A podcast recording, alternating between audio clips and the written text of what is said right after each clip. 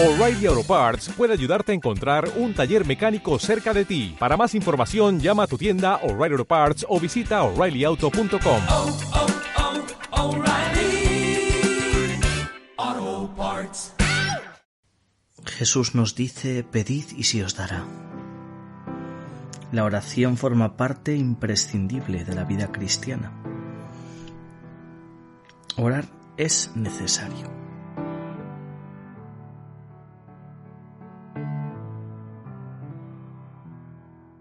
Bienvenidos un día más a nuestro curso Cofrade. Después de descubrir la semana pasada que Jesucristo era nuestro Salvador, hoy nos enfrentamos ante la relación que tenemos con Él. Si Él nos salva, ¿cuál es nuestra tarea?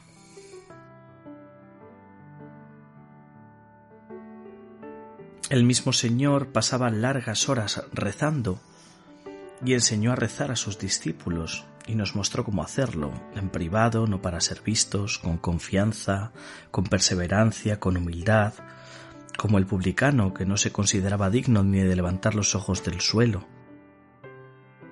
Un maestro de oración contemporáneo dice, la oración es lo primero de todo. No es lo esencial, lo esencial es la caridad, que resume en sí misma la perfección Dios mismo, pero la oración es lo primero. Sin orar no sabemos cómo se puede vivir, ni por qué hay que morir, ni de qué manera tenemos que amar. Por eso siempre encontramos la oración en primer lugar. ¿Cuántas veces nosotros cofrades hemos ido a ponernos delante de nuestro Cristo, de nuestra Virgen, cuando hemos tenido un problema serio, en la familia, cuando estamos de exámenes. Sabemos que allí somos escuchados de forma especial. El primer mandamiento para los cristianos es amar a Dios sobre todas las cosas. Es fácil decir amo a Dios, pero el amor solo existe de verdad en la relación. No podemos decir amo a mi esposo si jamás le veo ni hablo con él, o amo a mi madre si no le dijo la palabra. El diálogo no es solo el lugar donde demuestro el amor, sino la ocasión para que crezca. En el diálogo me encuentro con quien amo, le presto atención, le voy conociendo, él me va conociendo a mí, le cuento mis cosas, escucho las suyas. Santa Teresa definía la oración mental como tratar de amistad estando muchas veces tratando a solas con quien sabemos nos ama. No puedo decir amo a Dios sin hablar con Él, no puedo ser cristiano, que consiste en vivir la relación con Dios Padre en la persona del Hijo sin relacionarme con ambos. Alguien podría decir, pero hay otras formas de relacionarse con Dios. Es verdad, hay otras. La liturgia, la obediencia a sus mandamientos, el encuentro con Dios en la persona de los otros hermanos, en los pobres. Pero la oración es la más sencilla, la más inmediata. Está al alcance de todos en cualquier lugar y en cualquier momento. Si no pongo en práctica esta, es poco probable que me relacione con Dios de las otras formas. Un día, los discípulos le dijeron a Jesús, Maestro, enséñanos a orar como Juan enseñó a los suyos. Y Jesús les enseñó el Padre Nuestro. Hay algunos que distinguen entre rezar, que es repetir oraciones aprendidas, como el Padre Nuestro o el Ave María, y orar, que sería hablar a Dios con nuestras propias palabras. Hay veces, sobre todo en la gente joven, que de alguna manera pues se denostan o se desprecian estas oraciones repetitivas como podrían ser el rosario. Pero Jesús nos dice, cuando recéis no uséis muchas palabras como los paganos que se imaginan que por hablar mucho les harán caso. Vosotros rezad así y nos enseñó el Padre Nuestro. El Padre Nuestro es una oración breve y es la primera que nos enseñan de niños. Es la oración de Jesús, la oración del cristiano. Y no es solo una fórmula, es un tratado de espiritualidad, la espiritualidad del Hijo que confía en Dios su Padre. Hay quien tiene alergia a repetir muchas veces el Padre Nuestro, o a repetir cualquier oración, pensando que utilizar sus propias palabras es algo más perfecto en cierto modo es verdad, sobre todo cuando detrás de la repetición mecánica de Ave Marías no hay nada, cuando la mente está pensando en otras cosas, en las tareas que tengo que hacer en casa o en si dejé o no encendido el ordenador. Lo importante es la forma de la oración. ¿Acaso no ha habido personas de una vida espiritual extraordinaria que jamás se despegaron de la oración vocal? Cuentan de San Juan 23 que su oración personal siempre fue el rosario. ¿Es menos grande por ello? ¿Cuándo hacer oración? Para algunos la oración es algo muy esporádico, raramente piensan en Dios y si lo hacen es en alguna necesidad extraordinaria. Cuando no encuentran otro remedio, lo que se dice popularmente acordarse de Santa Bárbara cuando truena. Otros tienen la costumbre de rezar sistemáticamente, cada noche, aunque sea un poco, eh, o por las mañanas.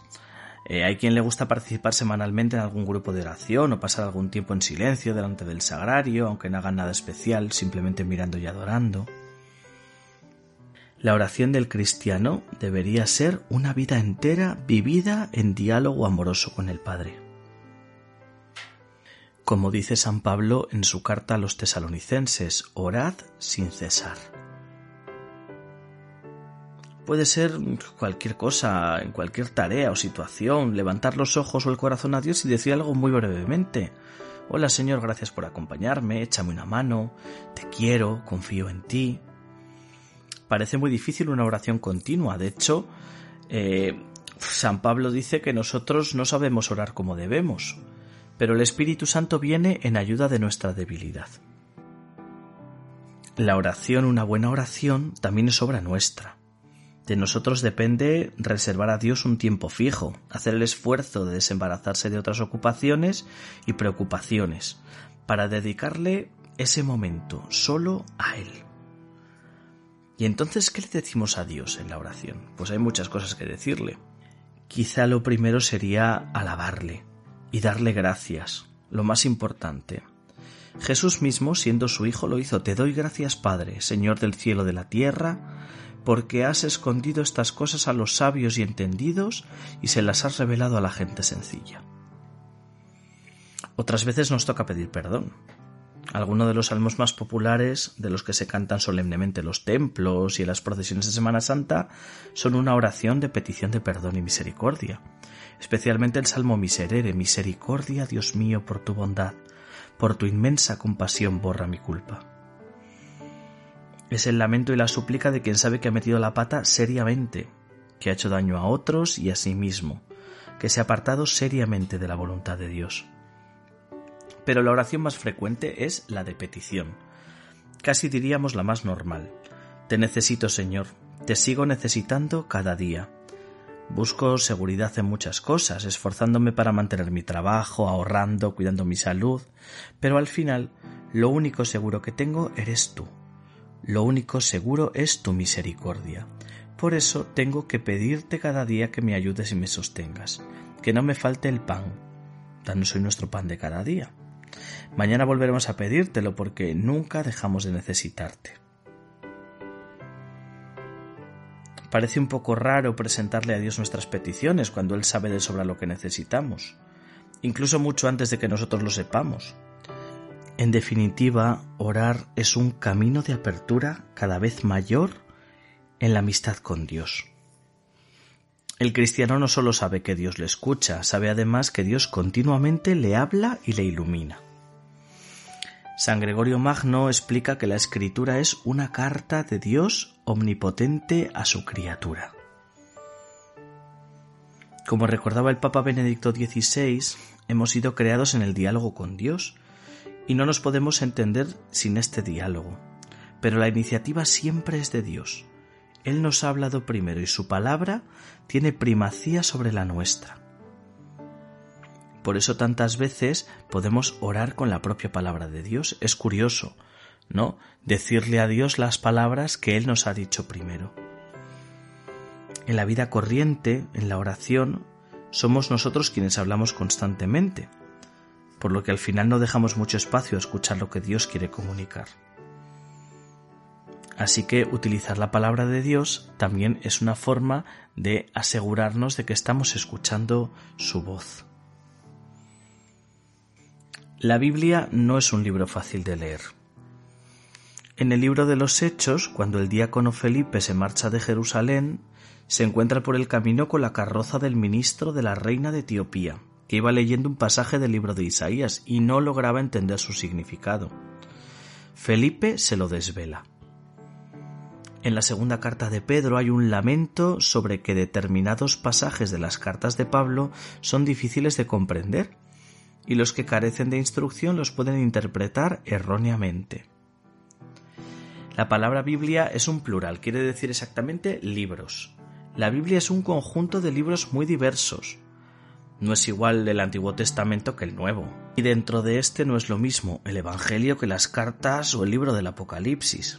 Conocer un poco de cada libro, del contexto histórico en que fue escrito, de su significado, del estilo, puede ser necesario para acercarse a leerlo.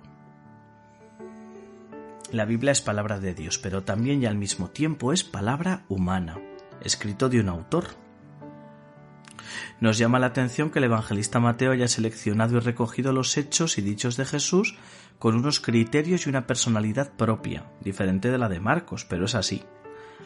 Y si esto es así en libros que tienen el mismo estilo, pensemos ahora en la inmensa distancia, por ejemplo, entre el Génesis y el libro de Ruth. Por eso, cuando hacemos una lectura creyente, siempre tiene que tener en cuenta dos planos un plano literal y otro plano espiritual. ¿no? El literal sería qué dice el texto en sí y el espiritual sería qué me dice a mí el texto. En todas nuestras casas generalmente hay una Biblia, un libro grueso con cantos dorados que queda muy bien en la estantería, pero que casi nadie abre jamás. En nuestra vida práctica, ¿dónde está la palabra de Dios? La oímos en misa, aunque quizá no la prestamos mucha atención, tal vez las lecturas incluso las leen unos niños de la catequesis y, como no vocalizan bien a lo mejor es que ni nos enteramos. Luego el sacerdote las comenta en una homilía, que generalmente ahí ponemos más atención y podemos pensar a lo mejor en lo que dijo el cura. Pero tenemos que darnos cuenta de que conocer la palabra de Dios tiene que ser central en la vida de los cristianos. A lo mejor desde nuestra propia cofradía podríamos buscar eh, momentos o espacios eh, que motivaran a los cofrades para leer más la Biblia. Para terminar esta parte, hago eco de las palabras de un teólogo. Debemos alimentarnos de esa palabra hasta que llegue a ser carne de nuestra carne, sangre de nuestras venas, savia de nuestra vida hasta que nuestros pensamientos y normas de conducta se transformen y rijan por ella. Una vez que hemos descubierto al Señor Salvador y, hemos descubierto que, que es alguien que se pone en diálogo con nosotros, podemos descubrir cómo vivir su don, su regalo. Lo característico de las cofradías es promover el culto, del cual la procesión es sólo una parte y las cofradías generalmente se preocupan por hacer los cultos bien, con dignidad. A veces se critica que la preocupación sea solo exterior o estética. Es un poco injusto criticar que solo hay fachadas sin conocer lo que existe en el interior y sin reconocer la preocupación de las hermandades por mejorar otros aspectos de la celebración diferentes del mero protocolo, los ministerios litúrgicos, el recogimiento, la asistencia y la participación pero la activa y fructuosa participación en la liturgia, decía el Papa Benedicto XVI, no consiste solo en hacer cosas especiales en la misa, o tener un ministerio particular de lector o de acólito, sino, ante todo, vivir intensamente ese momento, la ocasión más clara donde yo me encuentro con Dios y recibo su don. A veces oímos hablar de que hay que cuidar la espiritualidad litúrgica y a algunos les extraña el término, Parece como si la espiritualidad perteneciera a la esfera de lo personal, lo íntimo, lo que es un poco más mm, sin programar. Y luego todo lo contrario es la liturgia, que es externa, conforme a reglas fijas. Pues no. El término espiritualidad litúrgica se refiere a la forma en que logramos vivir individual y comunitariamente la celebración. Hay un componente objetivo en la liturgia, que es conocer los ritos, las fórmulas, mm, saber que Dios está actuando ahí, eh, pero también hay un componente subjetivo que nos hace vivir esa celebración como cargada de emotividad, de simbolismo y de belleza. No se puede oponer liturgia realizada conforme a la tradición y las normas y espontaneidad o subjetividad. La palabra celebración, de la misma raíz que célebre, ya hace referencia a la reunión de varias personas, a un acontecimiento que provoca un recuerdo, un sentimiento común. La celebración tiene una dimensión social y nos hace salir del individualismo y nos empuja a encontrarnos con los otros. La celebración litúrgica pertenece por definición al ámbito de lo extraordinario, al tiempo no productivo de fiesta, y es pues, una actividad gratuita, desinteresada, es inútil en el sentido de que no puede utilizarse para otro fin más allá de ella misma. Hacer una obra de arte con nuestros actos, no sé, hacernos nosotros mismos obra de arte es un poco complicado, ¿no? La, liturgia nos hace eh, trascender, nos hace, eh, pues, de alguna manera vivir anticipadamente lo que es eh, la eternidad, lo que es el cielo, ¿no? Y por eso parece que nos salimos del plano de lo cotidiano, de la rutina, y hacemos cosas extraordinarias, ¿no? Esas músicas tan cuidadas, esos elementos estéticos, ¿no? Esos metales preciosos que aparecen en la liturgia, eh, lo que hacen es tratar de transportarnos pues a un plano superior de la existencia al que gozaremos en plenitud cuando lleguemos a la eternidad. Desde el punto de vista religioso, la celebración supone pues reunirnos con otros para compartir esta vivencia del misterio, que no es un recuerdo, como celebrar, yo que sé, pues el aniversario del descubrimiento de América sino que nuestra celebración actualiza la salvación y comunica la vida divina. Ahora Cristo cena con nosotros, ahora parte el pan para nosotros y ahora nos dice tomad y comed. Es el mismo Cristo con quien nos encontramos y que nos da su vida, su propia vida divina, para que tengamos vida en nosotros. La Iglesia hace la liturgia. Nosotros hacemos la liturgia, que no se hace sola, pero sabemos que cada vez que nos reunimos no es nuestra obra sino la obra de Dios. Incluso salvando las distancias, cuando salimos en procesión sabemos que hay algo en medio de nosotros que nos supera, supera nuestra propia iniciativa y nuestra creatividad. Seguro que muchas veces habéis oído a gente excusándose de que no va la Eucaristía porque las personas que vamos pues tampoco somos mejores que los demás, ¿no? Pues hay una clara respuesta. Mm, no somos mejores, pero es verdad que escuchamos solo cosas buenas en la Eucaristía. Así que imaginaos si no fuéramos a la misa lo malos que seríamos. A misa no vamos por ser buenos, sino para ser buenos. Vamos para recibir a Cristo en nuestra vida, de una forma sacramental, es decir, a la vez simbólica y a la vez real, eficaz. Ciertamente sé que Jesús viene a mí y sé que al venir me enriquece, me da vida, me renueva. Sé que sin Él, sin su presencia, sin su venida no puedo ser cristiano, no puedo ser plenamente hombre. La espiritualidad litúrgica consiste en fundar toda la vida en la liturgia, de forma que ésta sea verdaderamente fuente y cumbre de mi vida, y yo traduzca en la vida el misterio pascual. Los sacramentos cada uno a su modo son acciones de Cristo. La fe me está diciendo que cuando el cura echa agua sobre la cabeza del niño, es Cristo quien bautiza. Cuando dice tus pecados están perdonados, es Cristo quien perdona. Y cuando dice tomad y comed, esto es mi cuerpo, es Cristo mismo quien lo está diciendo y añade, haced esto en memoria mía. Los sacramentos, cada uno a su modo, nos comunican a Jesús su amor, su vida, su espíritu.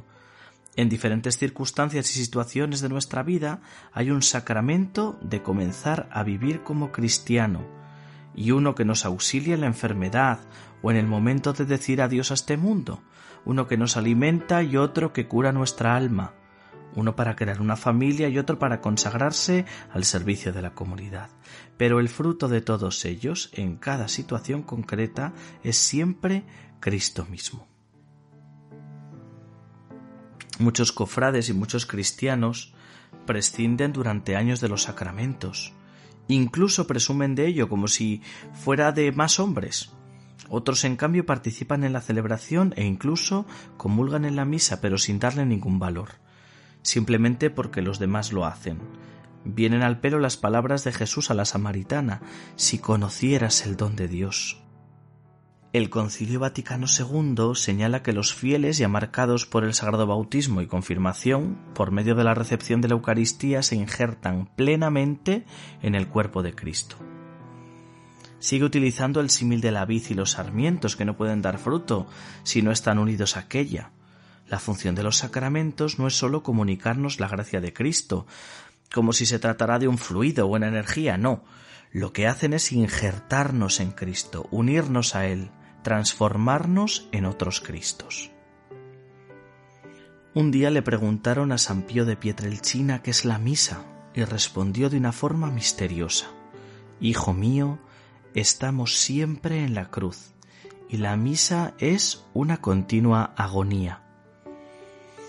Él vivía cada misa que celebraba diariamente como una participación en los sufrimientos físicos y morales de Cristo en el Calvario. Vivió toda su vida así, y el Señor le concedió el don de estar signado con los estigmas, las marcas de las llagas de Cristo en sus manos y pies. Era un signo externo de su identificación con Jesús. Estoy crucificado con Cristo, como decía San Pablo. Evidentemente en el camino del seguimiento de Cristo, de la identificación con Él, está también aceptar su cruz. El que quiera ser discípulo mío, que se niegue a sí mismo, que cargue con su cruz y me siga. Asumir la propia cruz con firmeza y con fidelidad, como lo hizo Jesús, forma parte irrenunciable del ser cristiano. Si buscamos a Cristo para huir de la cruz, estamos equivocados. Él nos invita a ser creyentes desde la asunción del sacrificio, la humildad, la entrega, la mansedumbre, pero también desde la confianza de que no estamos solos en nuestras cruces. Jesús va delante y nos ayuda a llevarlas y les da sentido y esperanza.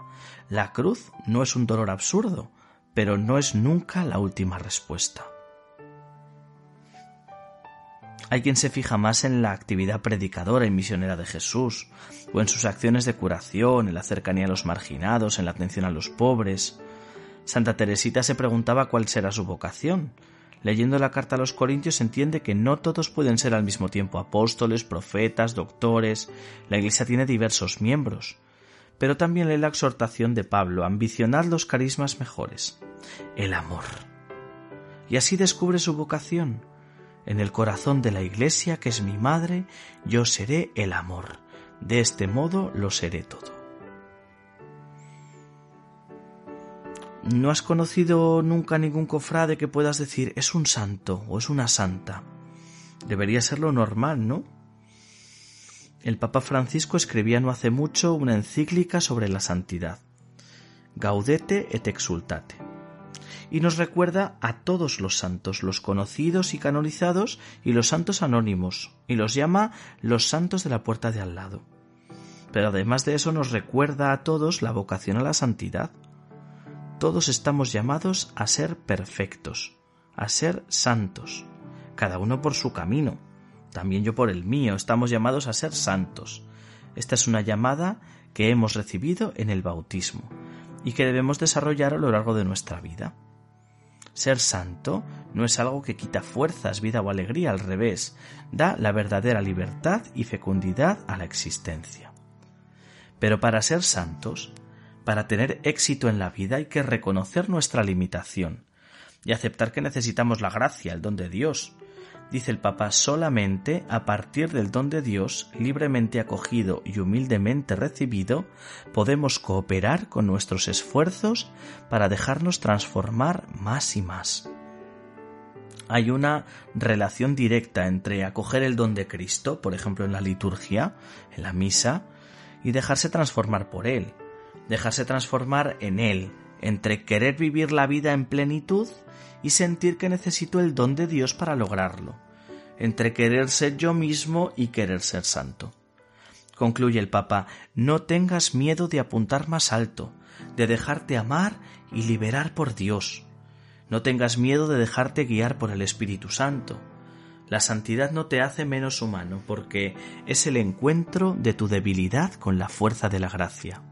En el fondo, Como decía Leon Bloy, en la vida existe una sola tristeza, la de no ser santos. Hoy hemos visto cómo podemos vivir la relación con Dios desde la oración o vivirle como don desde los sacramentos y la liturgia. Vamos a dejar en el aire unas preguntas para poder reflexionar en estos días.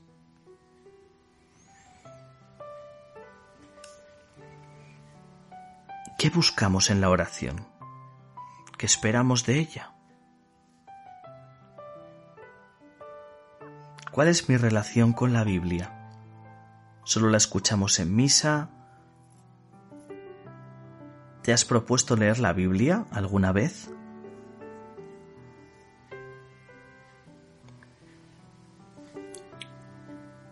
¿Solemos participar en los cultos de nuestra cofradía? ¿Para qué sirven? ¿A qué nos ayudan? ¿Qué piensas que es participar activamente en esos cultos? ¿Habías pensado en la vocación de todos los cristianos a la santidad? ¿Qué sentimientos nos inspira eso de dejarse transformar por Cristo? Pues con estas preguntas nos despedimos hasta la próxima entrega de nuestro curso en el que hablaremos de la llamada de Dios, llamados a vivir en el amor. Muchas gracias y hasta pronto.